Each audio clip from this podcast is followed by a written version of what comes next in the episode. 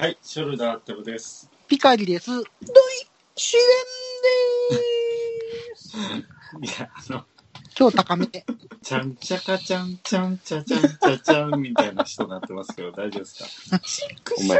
言わんと。いや、全然寄せてませんから。え、違うんですか？そっちには全く寄せておりませんので。なんとか大夫さんではない。はいはいはい。はい。えーかしこまりました。著名太夫。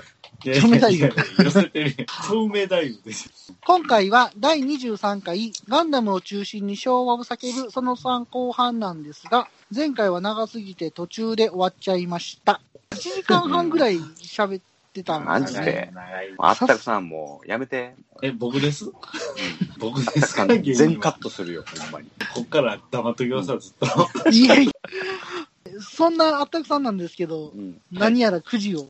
おうくじをなんです。あれだけポッドキャストを賑わしてるあのくじを。あのくじを。うんあの、もう9時といえば、あの9時しか、今時計は10時ですけど、はい、カットですか？はい。カットですか、今が何時かなん関係ないです。今 10, 10時10分。あの、ハンドル持つ時のあれですよね。うん。はい、10時10分で。え豆、単車も10時10分なんですか？いや単車を10時10分、いや、いや、多分10、いや、9時15分ぐらいや。10時10大概。ちょっと待ってください。10時10分、あの、暴走族の、暴走族のハンドルっすわ。絞ってる絞ってる。えー、一番くじですよね、ガンダムのね。はい。はいはい40周年、ガンダム一番くじ、えー、ついに最終章を迎えました。ピーポー言ってますけど。あ、ピーポー、ごめんなさい、うちです。あの、うち、警察も消防署も近いんで、ああ、あの場所はそうですね。そうなんですよ。サイド6にもあるんですね。もちろんですよ、サイド6にも。そら逃げやかですね、ええサイド6はね。ええ今、なんとか、あの、地球圏におりますんでね。ああ、今はね。はい今なんんとかね。あ、は放送のたびにもしかして、お越しなんか言ってる感じ。い。そうですよ。あの、交通費が出るって聞いてますんでね。はい。え、そんな話？してましたっけ、え、出ないんすか？民間の貨物船に扮していつも入国してきてるんでいやいやいやいや。JAXA でちゃんと帰ってるんですけどね、うち JAXA。JAXA と提携のあのロケットで。NASA じゃないんですね。え JAXA ですちゃんと。もちろんですよ。あの、種子島から毎回打ち上がって。めっちゃ多いでそこめっちゃに帰って大変そうやな。片道何十億ってかかってるんですけど、ちゃんとそれが出るって聞いたんで、毎週来てるんで。これちょっとまずいな。出ない次から、ドイシデンさん参加し、なしで。交通費が払えないのであ。の、もう、だって、あの、往復40回ぐらいしてますからね。もうだいぶそうっすね。私が出てもう20回以上あいやもうの出てますから。毎週収録してるんですから、もうおった方がいいや。いや、私はそのサイドシックスでちゃんと仕事がありますから。しかもそれ、どのくらいかかるんですか、その片道の時3間。日、3日かかります。いやいや、3日かかって、着いて、ほぼ移動してるじゃないですか、それ。タッチゴーでまた戻ってきて。タッチそこ。移動してる意味あります？それ。向こうでほぼ仕事してないんですよね、だからね。うんその分のギャラもちゃんともらえるって聞いてるんですけど、どう考えても地球に住んだ方がいいです。あの、ちょっと前処させていただきます。はい。はい。来週からちょっと前処させていただきます。はい。で、これ一番くじの話。えー、もう一回やっぱりクリアがどうしても欲しくて。はいはい。で、言ったら、あの、クリアファイル見れるんですよね。はいはいはい。はい。えー、なんか、奥から出してくる店舗もあるみたいなんですけど、まあ僕が言ってるところは、あの、コーナーがあったんで、はい。はい。で、そこのコーナーでクリアファイルバーって見たら、もう言うたらもうほとんどいらないやつばっかりですけど、中にうん。ポケはいポケセンのやつが1個あったんで、はいはいはい。はい。あの、しかもザクカイとアレックスとリバーシブルね。うんうんうんううんん。これまた向きがお互い対峙してるような向きで、なかなかいい感じですよ。あれってリバーシブルなん？リバーシブル、あ、2枚組ですわ。?2 枚組やんな、あれ。。2枚組です。うんうん2枚で800円、まあまあ高いです。あ、ほんまやまあな。まあ高い。よまあまあ高いですけどでもよく考えたらね、その、うあれ144分1の箱絵じゃないですか。はいはい。そう考えたら、クリアファイルの方が大きいんで、まあちょっとそういう部分ではお得かな。なるほど。絵のサイなるほどな。確かに確かに。カラーコピーを拡大してもそれぐらいになるよね。土井紫伝さん、お得意のカラーコピーあちょっと、ちょっと待ってください。ちょ、ちょ、ちょっと待ってください。え？ドイ、シデンですか？久々に来た。あ、言いましたよ。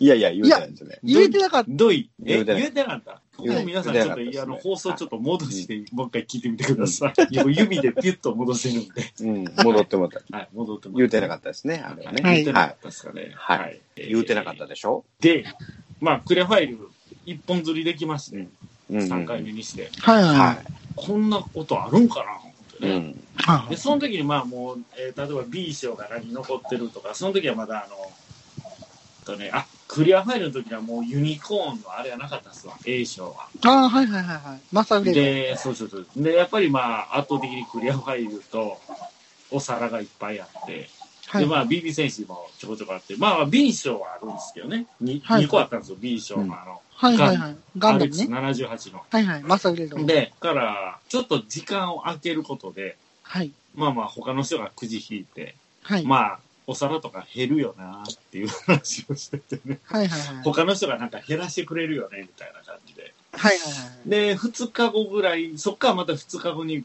一応行ったんですよ。うん。うん、どうしようか、つって。行ったら、思いのほか減ってまして、B 賞があと1個しかないんですよ。ああ。まあ言ったらちょうどラストワンと B 賞が並んでる状態ですよね。ええはいはいはいでおは皿もまあまあ減ってて、クリアファイルなんかもうあの、何ガンダムでしたっけあれ。G ガンダム。い。え ?G ガンダムかな？うん。まあ、今回40周年と言いながらも、アナザー系のクリアファイルが結構多くてですね、もちろんダブルゼータとかゼータあったんですけどね。はいで、まあ、それで、バッて見て、よくよく数えたら、10回でもう終わりなんですよ。ああ、はいはいはいはい。で、店の人に聞きました。え、これもう、これで全部ですか？はい、これでもう終わりになります。はい、全部ください。あ、そうなの？マジで、マジで全部そう、そうざらいしました。はい。やっちゃいましたえ。ー、人生初です。え、はい8000円ってこと？はすえーうん7909円のお会計でした。ああ、そっかそっか。はい。あ、800円じゃないもんね。でもう、なんかもう、もう店じまい状態ですよ。で、僕はあの、上心で9キット、ワンサが買った時のあの、一番上心で大きな袋、ああ、はいはいキッ。ズランドの一番大きな袋をはい車から出してきて、あったんや。は全部入れて、い はい。はい、もう店員さんふ二人三人で行って、わざわざ。で、その時雨降ってたんで、ちょうどそのセブンイレブンの店舗の中もお客さんほとんどいなかったんですよね。へえ。で、もうみんなが寄ってたかって、ああ、もうどうぞどうぞ、みたいな感じで。うんうん一応9時、念のためあれ9時全部開けるんですね。はいはいはい。そうそうやはいああ、そうや。もしあれしたら。ね、ちょうどはいえ9時く賞なりましたみたいな。な。まあもう全部出るの分かってるんですけどね。で、なんか最後、え、もしよかったらこれ、ポップもいかがですかって。持って帰ります？うん、そうなのおうん、ほな、いただきます。はい、全部。ほな、お店からちょっと綺麗にそのコーナーの棚全部開いたわ、みたいな。すごいね。はい、行っちゃいました。ほんじゃ、マスターグレードのガンダム、今2つあるってこと？えー、ラストワンと B 賞。そうそうそうマジっすか？あたくさん売ってくださいよ、僕に。それは二つで一つやんな。マナカナみたいなもんやんな。ああ、ちょっと真中なみたいですね。そうそうお互いない部分を補填し合ってる感じえ、でそうどういう、どういうこと？どういうこと？うんだから、あの、ソリッドクリアなんで、半分クリア、半分っていうか、もうその、縦に半分、左右のクリアじゃなくて、なんか部分部分や部分部分。分クリアなんですけど、ふんふん。要はその B 賞でクリアじゃない部分ふんふん。と、その要はクリアとクリアじゃない部分が、ラストワンでは真逆なんですよ。あ、そうなんや。あ、うん。ほんじゃ、2つあったら全部クリアになんねや。そうそう片。方だけね。あないしは全部完クリアに璧なガンダムやな。なるほど普。通のガンダムなんですよ。てっきり一緒のやつなんやと思ってた。ラストワンと B 賞は。あれはね、今までのシャーザクの時もそうなんですよ。へえ、そうなんや。知りませんでだした。から逆にラストワン狙うんだったら、うん。B 賞が残ってないとあんまり意味ないかほんまやな。な。はい。あれは2つ揃えて、なんかこそ価値が倍増するんではないかな。なあ、それとね、ハロが2つあったんですよ。あのクリアのハロ。僕、ハロ1個持ってなかったんで、ああ、よかったやん。まあちょうどよかったかなって。あと、お皿4つと。お皿4つは何やったんすか、お皿4つね、えー、ガンダム当たりました。あはいなんでまあ、シャーザク持ってるんでガンダムと、ちょっといい感じじゃないですか。あ。はいはい。あれ、向きも対峙してる感じに置けるんでね。へでーあと、ドム。あ、どうもあった。これは嬉しかったです。ああ、でドームいいね。ういいでん。しょ、ドム。ドムはうんうん全然え、ドムは何？やバタシャムドム。バタシャムはリックですよね。リーク。ああ、これ101のドムやな。ああ。はいはいはい。これは、あの、ドムやね。普通のドムですよね。うん、ドムですよね。で、ジムが2つ。うん。うーん。あ、いいやん、自分。ちょっとジム的な感じでしたね。事務的ですね。事務的でしたね。はい。クリアファイルがもう残り2つやったんえ、クリアファイルは？結で、局、2つとも G ガンダムでしたね。裏が、なんか、あの、これデビルガンダム。デビルガンダムなんかよくわからへん。さ先にへーささらにわけのわからないやつ。ちなみに、あったくさん G ガンダム見てないやろ？いや見てない。見てないですよ、見てないです。めちゃくちゃ面白いからね、あれ。あれガンってダムガンダムのオリンピックって言われてる。ないんやけど、うんあれはめちゃくちゃ面白いから、話的には。その、そうなん？ガンダムじゃなくてもいいんやけど、話的には。うん。あれめちゃくちゃ面白いたまた。まガンダムやったっていう話でしょ、あれ。まあまあ、うん、まあ、まあ、ガンダムじゃなくてもいいかなって僕は思う。いいや、もう俺、プラレス三四郎でええやん、それは。プラレス三四郎。プラモ京四郎をアニメ化してほしいですけどね、僕どっちかというと。ああ。あ、でもそ今れを今風にしたのが、あの、ビルドファイターズだの、ビルドダイバーズだの。ええだって、ビルドファイターズ、シュッとしてるやん、キャラクター。泥臭ないやん。なんか、さっき言ったけどとか出てきんやん。いや、さっき言ったけど、だからもう今の時代には通用しない。全外したっちゅう話。まあまあ、要はそういうことですわ。全外って、俺らからしたら NG やんか、それって。YouTuber がなんか2万も3万も買うて、あいいしゅ、テレビしたみたいな、そんな。悩みましたけど、残り10個ですって。うん。それをもう次行ったら絶対ない9個だけ買うてやな。ラストワン章だけ残してあげるっていういや、ア優しさはない。アホでしょ。それがやっぱり男っちゅうもんちゃうんかっちゅう話やんか。そうですね。あったくさん、よかったですね。よかったですね。はい。正直、あんまり嬉しくないですね。あ、そうなの。はいおまあまあでも作って、2体作って2体置いたら、なかなかいい感じになるんじゃないかなっていうのは、あですよね。それはね。作んの？僕はもう、積まないですね。えっ、と、何の、何に携わる何さんやからさ。何一つ言えてない。造形に携わるあったこさんです。自分で言うほど恥ずかしいもんね。作らへんと思うわ。でも、おでもあったくさんは全部茶色い塗らなあかんわけやから、そのソリッドクリアだろうがなんだろうがさ、関係あれへんわけやんか。布教するのやめてもらっていいはい。はい。それでは、続きを始めます。あったくさんどうぞ。はい。楽な視線。第2弾。あったくさん大好き。じゃじゃん。プラトン。プラトン。いやー、もう、これはもうやばいですじゃね。んじゃん。これはもうベトナムプラトーンはねプラトーンでしょそうですね、1987年のアカデミー賞。あう。はあ。プラはいトーンってどういう、1987年の。どういう意味なんですか？プラトーンって。い。正体っていう意味であ、す。正体って意味なんやん。へえ。あ、素晴らししい。いやいや、そうなんだ僕を誰やと思っとるんですか？い。どういうこと？誰なん？大事なこと忘れてませんか？だななほんまですね。ねえー茶色いモビルスーツを作って自慢しまくる人を造形師。ちょっと待ってくださいよ。なんか、ここでちょっとはっきりさせとかないとね。皆さん、はい誤解に誤解を生んで、さらに誤解を。招くんじゃないかなと言うときますよ。ええはいはい。あんまり聞いてない、聞いてない。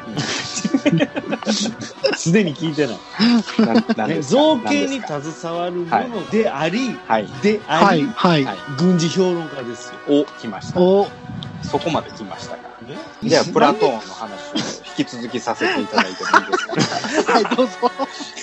ねこの、ほら、キュウリがね。えーこの写真がいいですよね、写真。いいっすね。写真が、ね確かに写真がいいですよね、この M1 この時期にね確かね、プラトンが一番最初やったんですかね。ベトナム戦争映画らしいのが来たんですよ。そうですね。あはいはい。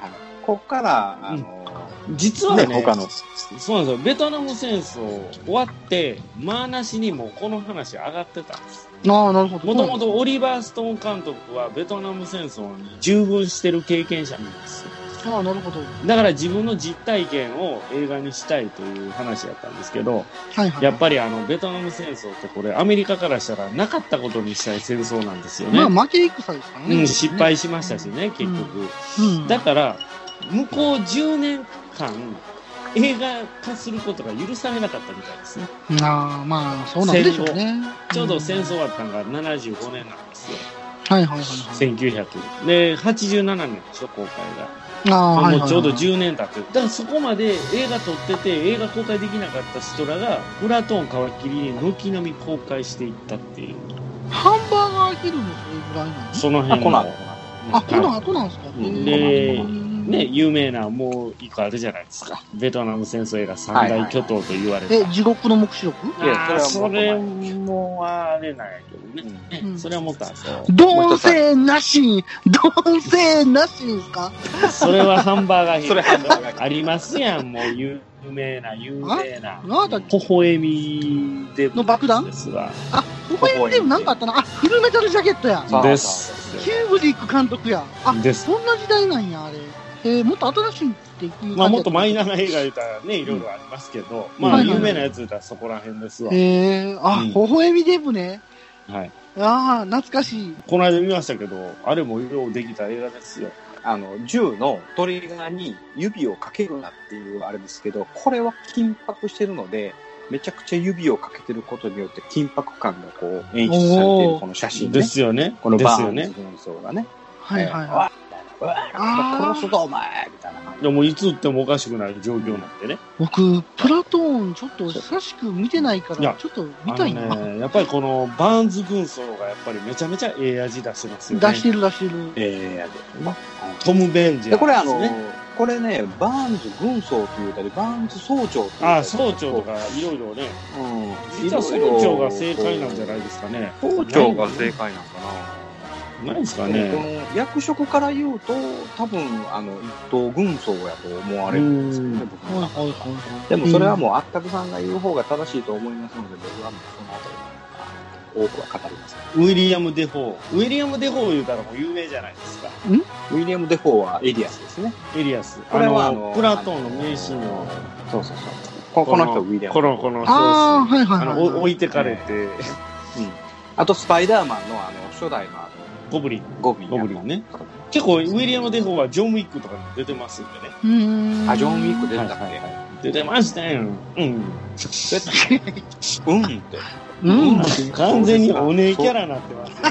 突然のそうですか。突然のお姉路線に変更しました。意味が分かんない。プラトーンいいですよね、これ。いいですね。4巻取りましたね、このプラトーン。もうこれ、今更言うあれでもないですけど、ジョニー・デップ出てた有名ですよ、ね。あ、出てましたね。えジョニーデップちょろっとだけ無出てました。名のジョニー・デップがね。ででねあの、言うわけですよ。その、プラトーンで、まあ、ああいう映画なんで何回も特別編みたいな DVD とかブルーレイとか出とるんですけど、はいはいはその時にあの、昔を振り返る感じでインタビューしたりするんですよ。今のい。はいは俳優にね、当時出てた時の監督とかに。からみんな口揃えて言うんですよ。あの時のジョニー・デップは、やっぱり違ってたとかね。僕は大盛りになると分かってたよい。。うん、絶対思ってへんやろ。思ってない。な、なんであんなちょい役やねんみたいなね。うん、なるよね。ちなみにあの、なんか、通訳の役で出てましたね。えー、そうなんや。ベトナム、ちょうどあれですよね、その、ドイツ、ドイシデンさんが出した、あーって言うた。あ、ちょうどこの、ね、女の子人質にとって、あバーンズ軍曹が、うわ、撃つぞお前らベトコンやろ、みたいなね。そうそうそううんうんうん正直に言え、出ないと撃つぞっていうところら辺に、あの、ジョニー・デップが出てきて、通訳するんですよ、通訳。うーん、そうなんや。あったくさん的にはプラトーンは軍事評論家としてはどんな評価を下してるんですか？じゃやっぱりあの、正当な素晴らしい映画だと思います。あの、それは突っ込みどころはいっぱいありますけど、あるんだ。映画としては一番バランスがいいです。うーん。はいまあ、突っ込みどころその1位はね、このプラトーンのロゴと、このドッグタグが、ベトナム戦争用ではないんですよね。はい第、二次大戦のドクター。ドクターこんな目立つところやのに。はい。残念ながら違うんですよね、はいこれ。そこね、そこね惜。しいですよね。はい。惜しいですよね。まあ、あと装備関係もちょっと一部ね。あ、うんバーンズの持ってる銃は、えーはい。この時代にはない。ない。ああそうのなん、や丸井さんで出たんですね。バーンズバージョンって言って、はいはい。限定品でそれ間違っただけなんやろ？バージョンっていうか。ねこれは、これ残念ながらこの時代にはない銃。ないんですけど、はいこれはなんていう銃ですか？M653 カービンって言うんですけどね、はいはいはい。ないんです、ここの時の時代には。M16 が、そうです。正式配 M- 16そうですですね。はい M16 の、はいはいはい。まあ、バリエーションには当たるんですけれども、えーどうしてもこう、戦後に、年代で言うたら戦後なんですよ、この銃はあね。ただ、ちょうど10年後ぐらいに撮ってますので、あ。はいはいはい。調達できなかった話とかあるんですよ、可能性がやっぱり。やっぱあるんや。えー撮影もベトナムではなくてカンボジアで撮ってたりとか。あ、そうなの？まあまあ、ほぼ一緒ですけど。ほぼ一緒やねベトナムもカンボジアも。はい。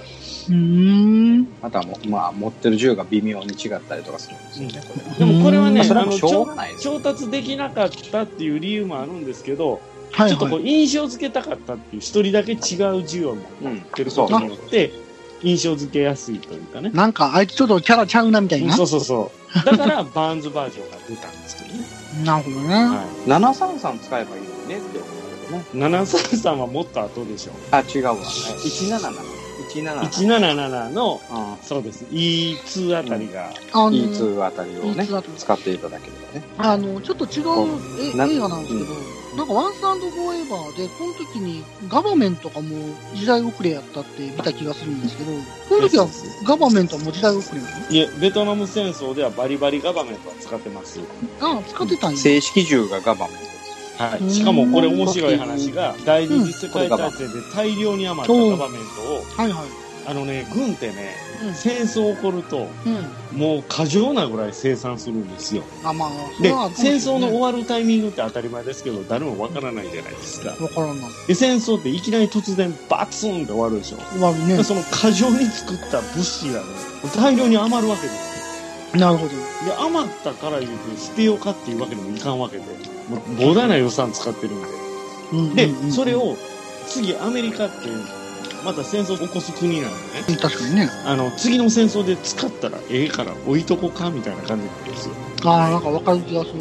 で、ガバメントはこれ完全な、あの、M1911A1 っていうぐらいなので、ああ、はいはいはい。あの、銃って大体あの、作られたモデル、作られた年号がそのままモデル名になったりするんで、うんうんうん。あの、M1911 ってことは1911年にできた銃なんですよ。なずっと使ってたわけや。それをずっと使ってて、第二次世界大戦で大量に余ったんで、ああ、なるほどね。そ使ってるんですよ。置いてたんや、デッドストックで。そうです、そうです。なるほど。もしくは使えるやつを、みたいな。なで、面白いのが、あの、それを入れるホルスターがあるんですけど、はいはい。第二次世界大戦も茶色の、革の茶色モデルなんですけど、うんうん。ベトナム戦争であの、黒に塗ってるんですよ、みんな。ああ、そうなの。ホルスターも大量に余ってるんで、はいはいはい。その茶色を後染めで黒くしてるっていうね。そういうモデルが、あの、マニアの中では割と高額で取引されてますね。後染めって剥げるんで、なるほど。僕の旧作と一緒ですわ。あの、後からデザートカラー塗ったら絶対剥げるんです。そうですね。はい、その話はいりませんね。あえて下地からこう、グリーンが出てるあたりがね、ポイントなんですよ。なるほど。は、はいプラトーンの話終わります。強制終了や。い。まあでもちょっとなんかこのプラトーンの話をするとね、こう、うん元気になった、あったくさんが見れてよかったですね。プラトーンに、この写真にはね、一切ね、あの、ジョニー・デップ出てこないのに、ようやくね、こういうところにちいちゃい字ではね、あの、ジョニー・デップがね、出てくる一切写真出てないけど、この字だけジョニー・デップって。プラトーンの特別版には最後のエンドロールのところにジョニー・デップって顔出しで出てたのね、あれ。ああ、そうなんですか？うん多分当初公開版のあの DVD ないしはあの、ビデオの場合はそんなジョニー・デップなんかほんまにそらエンドロやっぱりールちょろっとしか出てへんやろうけど。まあ、ジョニー・デップからしたら黒歴史かもしれんけどね。あ、でも、嬉しかったんちゃう？やっぱ有名な映画やし、プラトうーン。ん、うん。うん。小田さんんプラトーン持ってんの？持ってんの？プラトーン持ってんの？持ってますよ、特別編。ちなみに、わざわざ買いました。あの、当時の、僕ね、結構こだわりが、当時のパンフレット、映画のパンフレットとか手に入れるんです。どうせ手に入れるんやったら、あの、プレスシートを僕よく手に入れますね。なんすか？プレスシートって。一般には出回らないやつ。関係者とか、ああはいはいいう完成披露試写会配られる、一般にはパンフレットとして出回らないパンフレットみたいへえ、そうなんですな。あるんですよ。でかいんです。あ、そうなん？サイズが違うんだ。サイズがでかいんです。あの、それどうやって普通のパンフレッ入手するト。それはもう、署名置くしかないですね。オフね。そこは著名くらい。署名オークション。ね。へいや、でもいいっすよ。そういう関係者のみ手に入るんですね。ー。なるほど、ね。まあ書いてることは薄かったりするんですよ。あの、買うパンフレットの方が情報あれなんですけど。ほんじゃ飽きますね。まあまあまあまあ。ポイントは押さえてるんでね。ぜひ見てください、プラトーン。はい。プラトーンぜひね覚。えてないですねよ。だいぶ経つただね、あの映画有名すぎて、あの装備が正解やとみんな思うんですよ。ああ、確かにで、ね。ベトナム戦争のサバゲーで格好したらみんなプラトーンの格好してるんですけど。ああ、はいいやい や、じゃあそこちゃうねんけどな、みたいなね。なるほどね。いや、あるんですよ、やっぱり。調達せないといけないって。出演者100人おったら100人分の装備調達まあ、できないですよね。確かにね。なんかあの、プライベートダイヤもあんだけ集めるの。いや、割とあれね、あれ、リエネクターがやってそうですよ、あれ面白い話で、うんうん。あの、リエナクターって言ったら、あの趣味で軍装してる人を募うんですよ。アトラみたいな感じ。エキストラで募うんですよ。ほんなら、うん申し分なく、こっちから何のお金もかけずにですよ。マニアが集まるわけ。バツの装備で、あの、時代交渉とかもバッチリの装備で来てくれるんで、うん、それはすごいですね。あの、サバゲー着てる人で、有名な人いましたもん。あの映画に出たことある。その人、あの、日本兵の格好する人なんですけど、はいはい、はい。に日本兵の映画に呼ばれたんですよ、エキストラで。すごいね。へえなんかもうその人じ全部自前で行って、それもう映れるんやったら、嘘は、映してほしいもんね、そんなコレ映してほしい。土井さんも映してほしいでしょ？うん土井さん半分以上、あの、え、ちょっと待ってください。え？ドイさんですよ。ドイさん。もう自然に変えよう。だからし 自然さんにしますわ、自然さんに。資源さん。資源さん。もうやめてください。人の名前のイントネーション間違えるのやめてください。ウォーゲあ、ウォーゲームって、そのー。これはね、有名な人出てるアリー・シーディさん、マシュー・ブロディックさん。知らないでしょ。知らない。これ、でもここからなんか有名になったって、なんか全然そんな記憶もないんですよね。これどんな映画なの？なんかね、これはね、あのー、とこれね、80年代の、はい。いつやろこれ、ちょっと待って、昭和58年。ああ、はいはいはい。昭和58年って、僕が11歳だから、僕は6歳です。えー。30、37年前ですね。はいはいはい。これね、あの、なんでこんなパンフレットを持ってるかというと、これね、初めて親父と映画を見に行ったの。あ、思い出の品じゃないですんまあまあ、その親父がね、ついこの間亡くなったんですけどね。か。はい。で、うん、あの、ウォーゲーム懐かしいなと思って、正直内容も何も覚えてないんで、チョメフオフさんでね、あの、はい売ってたんで、100円で売ってたんで、購入させていただいたんですけど、えっ、と、おぼろげに覚えてるのは、あの、ものすごくね、パソコンに、その37年前ですけどね、はいはいはいパソコンにすごく精通している少年が、うんはいはあの多分ね、ロシアかアメリカのね、国防省に、えーその侵入して、ほんで、核ミサイルを発射しちゃうっていう。い。ああ、まあ、冷戦時代の。ハッカー。そうそうそうそうそう。うん。で、それに対して、うんえーとソ連が反応して、あの、こう反撃しちゃう。ああ、なるほど、なるほど。果たして、その、その核ミサイルのね、えー攻撃は本当に起こったのか、阻止できるのか。でもこれ、時代背景からしたらめちゃめちゃリアルタイムっすよね。うんんそうそううんうん。すっごいね、そういう。大丈夫なやつやったんかな冷戦真っ只中でしょうん。そう。ダメだぞそんなことしちゃダメだぞ的な。当時なんかこの、あの、パソコンなんて言ってない。マイコンって言ってた時代。まあ、そうでしょうね。ね。こんうこんな、まあなんか、パコスカ、パコスカみたいな。そういう。ホストですね。うーんもうすべてこんなパソコンのこのすべての、今やったらこの電話一台でえー処理できるぐらいの能力しかないような時代ね。で、そんな、こういう、すごく、プログラムファイルみたいな、そんなんがさ、はいはいはい。時代やなって思うような広告がちょこちょこあって。あの、当時、あの、コーディングする用のシートありましたかね。コーディングシートいうて。コーディンあグ、してなんか見たことありますわ。穴い、穴いっぱい開いてるやつ。穴開いてる。あ、それはパンチです。データが穴開いて出てくるみたいな。うんウルトラマンとかでよう出てくる。ベロベロベロベロって出てくる。ああ、ね、こんな、こう昔懐かしいこのパソコンの懐かしい映画あったりとかね。はいはいはあーそうそう僕この。オープンリールとか僕めっちゃかけてましたよ、当時。やって使ってました、使ってました、このやつ。カラーディスプレイ装置。世界のトップブランドとしての最先端技術を証明。日本メモレック株式会社。どこ？そんな会社、今、います？どこ？ないの？メモレック株式会社。社名が変わってたら、変わってるないし、吸収されてるから。吸収されちょっとここ電話かけてみてよ。03、東京03、えー、273の8901。いやいやいや、違う人出てくる。間違いなく違う人出てくる。本社のとこ。東京中央区、八重洲の1の7のあ、20。八重洲ええとこですねえー、八重洲会館ビル3あ階に八重洲必出版ずがあるとこですよね。八重洲出版八重洲出版社っていう。日本メモレック株式会社。ちょっと、ググりましょう、ググりましょう。はい、ググりましょう。うん名前変わってるかな？ジャパンメモレックかなんかに変わってるかもしれない。メモレックス？メモレックス。メモレックスは、もしかしてメモレックスって言われてるんで、ほう。ある。メモレックス。お海外の会社ですね。へウィー。キペディア、アメリカカリフォルニア州にある、カリフォルニア。お設立1961年。あ、イメーションの会社や。イメーションってご存知です？知りませんよ、そんな。イメーションってね、CDR とか作ってる会社なんで、多分お世話になったことあると思うんですよ。あの、へー CDR とか使ったことあるとうんうんうん思う。う。うんん。ああ、なるほどね。ご存命ですね。アルカリ電池出しますわ、すごいじゃないですか。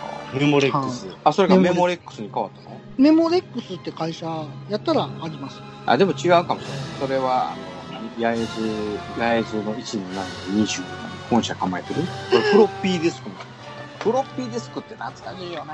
懐かしいですね。5インチとかかな、昔とか。これ5インチでしょうね。ね、8インチとかありましたしね、当時。あ、でんらいやつね。あれ、ドクターおそ松さんが作ったやつですね。えっ、と、ドクターおそ中松ね。ね、もうスルーしようと思ったのに。すごいね、このフロッピーディスクのこの説明が、そのシート状のポリエステルベースの両面に磁気コーティングされ、塩化ビニールのジャケットに永久的に収納された磁気記録媒体。永久的。小永久的型、軽量で取り扱いがかとあ簡単。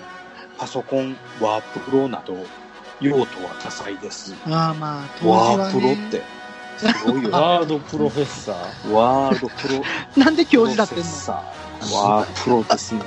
ワードプロフェッサー。いや、だから、それはプロ教フェッサー、アラン・プロス。アラン・プロスト。それ、ねえ F1 ドライバーですよね。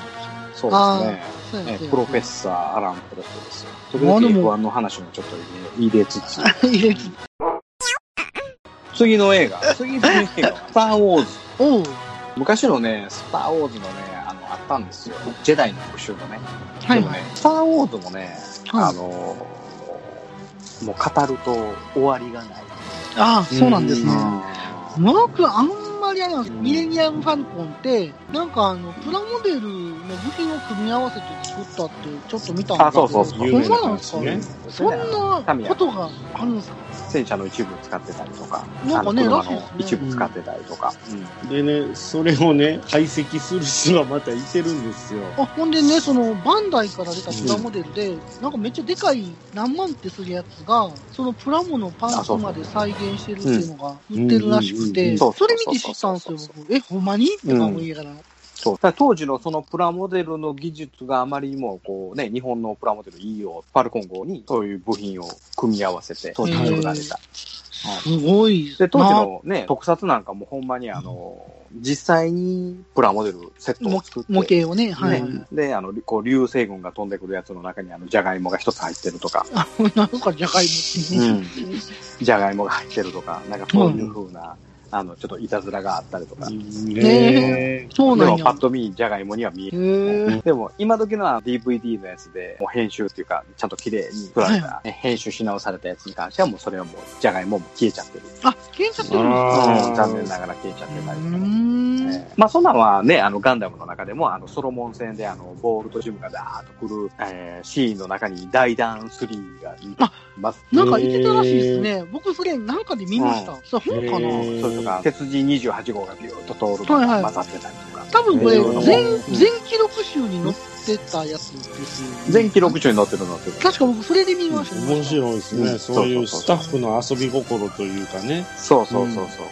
結構ね、あの、後半のやつにはもう遊びが混ざってうーん。あのいいですね。ね、まあ、あの、安彦先生倒れてから、割とどんどんいろんな新人さんがうんアニメーターとして入ってきて、自分を主張するかのように。なるほどね。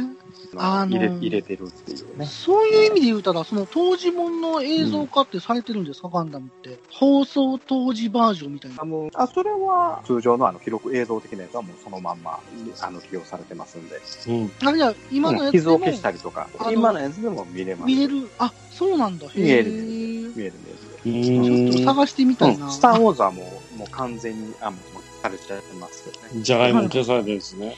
じゃがいもになってますけどね。もうそれはちょっとは残念ですね、ある意味で。うん。そうそう。そう。ね。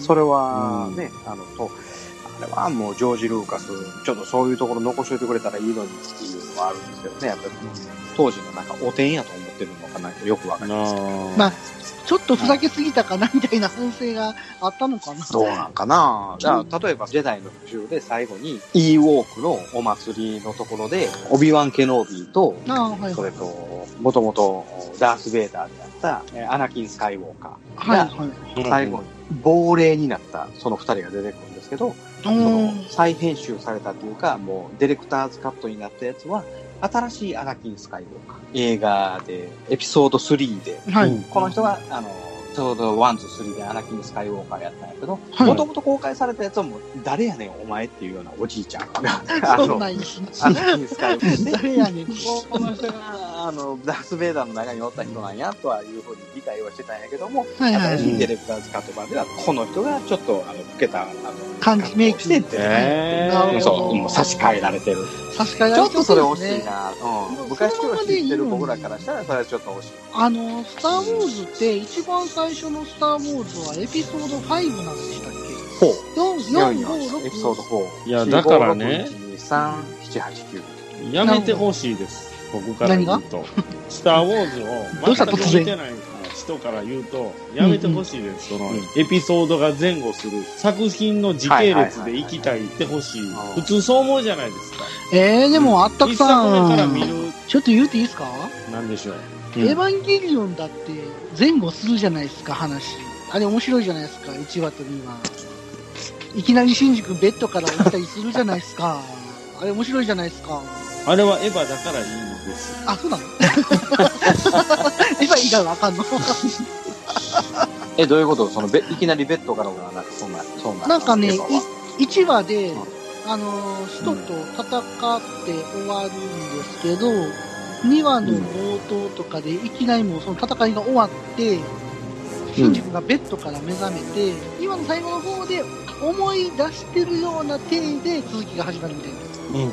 えー前後する。でも、はいスター・ウォーズはそうなんですか僕、スター・ウォーズね、そうですよ。あまりにも巷で盛り上がってたんで、うんちょっと1年ぐらい前ですかね。うん。なんか盛り上がってるね。はいはいはい。なので、これはちょっと土幻化せんといかんと。ついていけてない自分はまずいぞとうんはい思って、はいはい。スター・ウォーズ好きの会社の人間に、うん。ちょっとスター・ウォーズ作品が多すぎて、どれから見たらいいのかなっていう相談をすると、はいはいはい。そういう答えが来たんです。いや、なるほどだから途中のやつから見てくれって。時系あ列で。それはね、スター・ウォーズファンとしてはね、はい。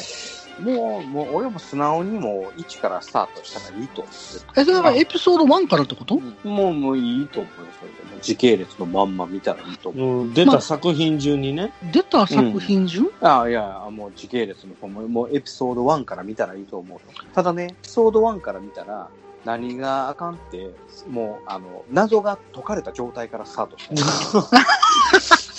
やっぱ公開順でしょう。どっちかというと、それはやっぱり。いやいや、ほんまそうかもしれへんねんけども、この間ね、誰やったかな？全く見たことがない人が、はいはあの、エピソード1からずーっと時系列で見てたら、い。うん。あの、エピソード5で、はい。私は、っていうふうなな、あの、みたいで、そう あの、告白すんねんけど、こんなん、1から見てたら当たり前やん。だから、全く知らへんねやったら4、5、6。で、1見なくて2、3の、えー、7、8、9。もうエピソード1は僕も勝負。なるほどね。僕ね、でもね、個人的にはどっから見ても面白いなと思うんですよ。最終的には繋がるから、もう、繋がるの？そうそうえ。全部繋がる全部繋がる。まあ当然そういうことやったんや。そうそう。だからどっから見てもいいんやって。僕、ファミコンはめっちゃ面白いなと思ってまそれ、す、ナムコのやつ、ナムコのやつやろ？はい、大好き。めっちゃ難しかったやつやろホースを集めろ。どういうこと？テレーレ。懐かしいなォースは集めるもんではないですからね。な。敵まあを一応ね。ガサッと切ったらゲーム的には集めるんですよ。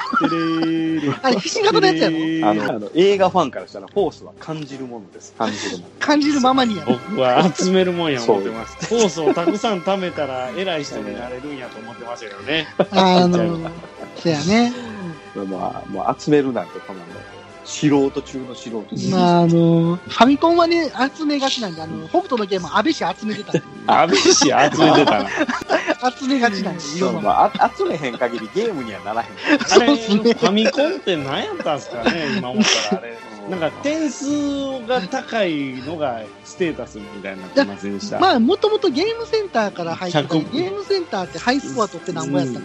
敵倒して、あれ名残1円も、1円も金ならんのにね、あれ。はいまだ、だからマリオでコイン集めるのがまだ現実的なんですよ、あっちの方あが。だからやっぱ面白いですよね、あれって。うお金をを集める作ったみたいな感じかな。あれははじゃあ、最初集めたら何？点数なの？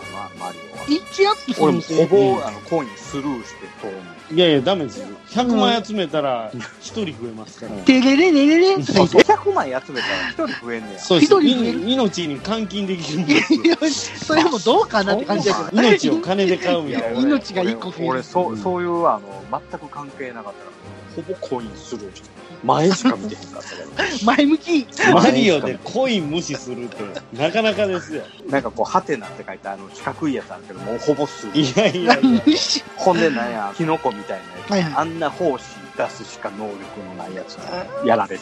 クリボーかな？もう許せないフラワーちゃん。うんなああ、パックえ村、炎がなんかしかもキノコ、キノコみたいな、キノコみたいなやつにやられる。キノコってなんか飛ばしましたっけ？キノコ飛んでけへんかった。あの、キパノコは飛んでックフラワーじゃないですか？あのトゲトゲの花から。あれちゃうんすか？あの、キラーとか言ってあの、ば、たまら茶色いキノクリボコみたいな。クリボーは飛ばない。あったくさんの大好きな茶色い。いやいや、なんか僕イコール茶色、クリボ茶色好きになってますけど、全然茶色が好きなわけじゃない。ですよ。あ、そうなのはい、これは僕の名誉のためにね、ああれ、あれだけツイッターにあげるんやから、茶色が好きでも、あの、あったくさん茶色好きなんですけど、キノコは食えない。んですよ。あ、そうなんや。僕、キノコダメなん。弱点キノコなんで。唯一食べれるのは松茸だけなんですよ。贅沢な。いや、それ言われるんです。ちなみに僕も松茸を20年ぐらい食べてませんけど、そんな、20年ぐらい口にしてません。いや、普通の人は口にせえへんそんなもんいや、ただ、お吸い物に入ってる端くれみたいなやつは。あ、長谷園の？矢端に園の。いいね、あれね。これだけあれば、老後の楽しみには困らんわい。ここまでだ。誰だ？人暇なくせにプラモを作らず。蓋蓋を開けて取説だけ見て戻し。み、みるみる増える積みプラの山。崩してみせよう。ガンプラジオ。押してまいる。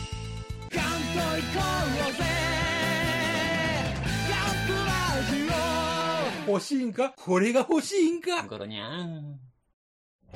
配信するよ夜のゆいろく本当だべし、いいんでしょう。はい。配信するよ夜のゆいろくそれでは皆様。聞いてみてねそろそろ時間となりました。あったくさん、今回どうでしたか？じゃあ、これ、また雑談だけになりましたけどね。うんこれ、放送で使える部分ありましたっけ？あの、なりましたってどういうことですか？しようって言うてやってんのに。なんか何も考えんとやったみたいなのやめていただきます。ノープランみたいなのやめていただきます。いやいやフリートークが売りですよ、この番組がね。はい。無理とこ面白いじゃないですか。でも来週はほんならもうテーマトークにする？次来週。うん逆にテーマを募りたいですよね。ハードルね。こんな話してほしいっていうのをね、ねハッシュタグ土井試練に送ってもらってもいいですけどね。まあまあひどいしですね。ぜひね、こんな話してくださいみたいなのがあれば、なんぼでも話しますんで。大丈夫ですか？それハードル上がってません？なんかいろいろ。あ、え？そういえば、か、あ全さん然わからへんネタ言われて。そうですね。わかんないですよね。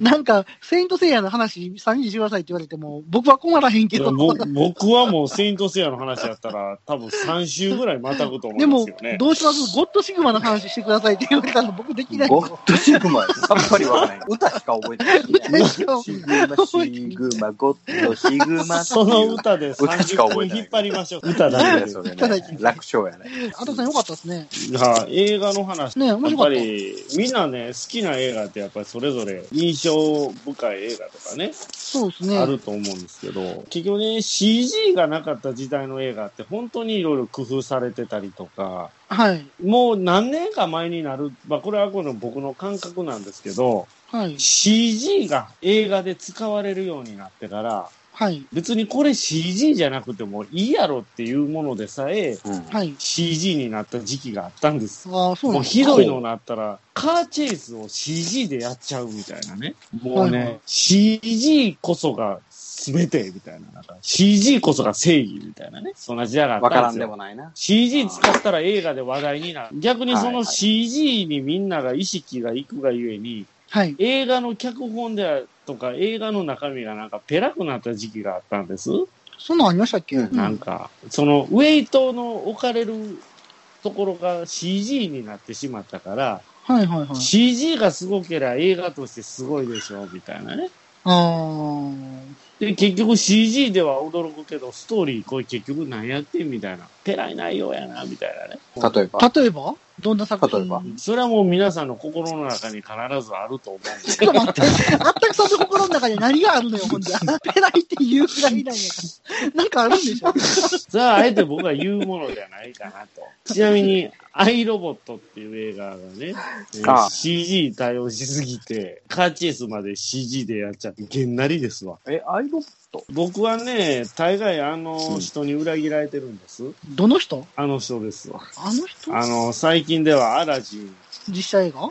アラジンの実写で真っ青になってた人です。ウィル・スミスの映画にはね、ウィル・スミス。はい。いや、別にウィル・スミスが悪いわけじゃないと思うんですけど、はい。僕、ウィル・スミスの映画、もう、ことごとくこれ、裏切られてるんですよ。僕、あんま見たことないかな、ウィル・スミスの人の映いや、画。面白いよ、ウィル・スミスの映画。いやあんまり見た覚えがない。究極あれでしたもん。あの、何でしたっけ？あの、一人だけ生き残る映画。一人だけ生き残ってて、街ああ、でね。犬、犬と一緒のやつ？そうです。はいはいはい。最後、最近平気で。ったやん。いや、あれ知ってます？最後。それネタバレいいんすか？言っちゃって。あ、そうか。もう、古い映画やからいいんじゃない？今やってる映画じゃないし。もう古すぎますもん、あれ。最後、手榴弾で大爆発するんですけど、はい。前にも言いましたけど、はいはいはい手榴弾で破片しか飛ばさないんです。うんうんわかります、そうだね。はい、手榴弾でですよね。もうその辺一角、ほう数キロにわたる範囲がね、大爆発するものではない。そんなそんな大爆発やったっけ？数キロには渡ってないかもしれないですけど、なんか大げさやな。アイアムレェジェンドです。アイアムレジェンド。ああ、いや、もうレジェンドな。名前アイアは知ってるなムレジェンド。最後、囲まれて全員巻き込んで手榴弾一個でね、はいはい。もう大爆発するんえ、それはそういう爆発する手榴弾やったんじゃないんですか？違います。え？あるんです。あ、あ、あるんです。確かに、あこれ、はいはいこれ。アイアムレジェンド。はいはいはい。ああ、この人。のウィリー・ピートであったりね、はい。あのあるんですけど、その、はい燃やすための手榴弾っていうのは確かにあるんです。突する手榴弾やったかもしれんで。でも、あれはただの手榴弾であ、す。あたさん質問です。アイアムレジェンドはいつの時代の話ですか？未来の話でもないんちゃいますあ、かね。そうなんだ。未来の超兵器ではないわけや。普通に M4 持ってましたもんね。あ そうなんや。いや、あれね、聞いてください。M4 めっちゃイケてる M4 持ってるんですよ。予告とか宣伝があれ、むっちゃイケてる M4 構えてるんで、僕はすごい銃撃戦を期待したんですけど、はいは一発も撃たない。い。一発も歌えへ一ん。発も撃たない、これ。なんやそれ。な、なんなんね。どう思います？まあでも、見る人はそれ期待しないから、息子とある意味、ダサくレベルがレジェンドですわ。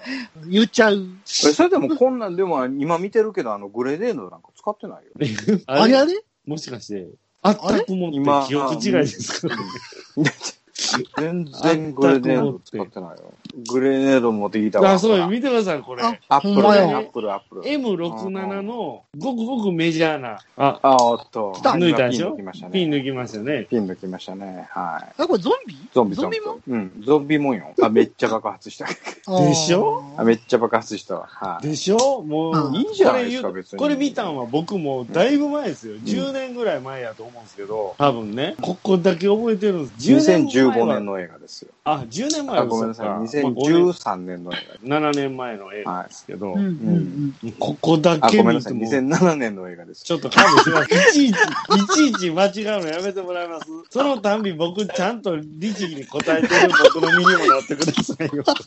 真面目に答えてるじゃないですか。これあの、カットせずに使ってもらっていいですか？無駄に長いね、エンディングの話。律儀に答えてる僕の身にもなってください。無駄に長いね。それでは、ドイシデンさん、締めの言葉お願いします。はい。日本メモレ株式会社。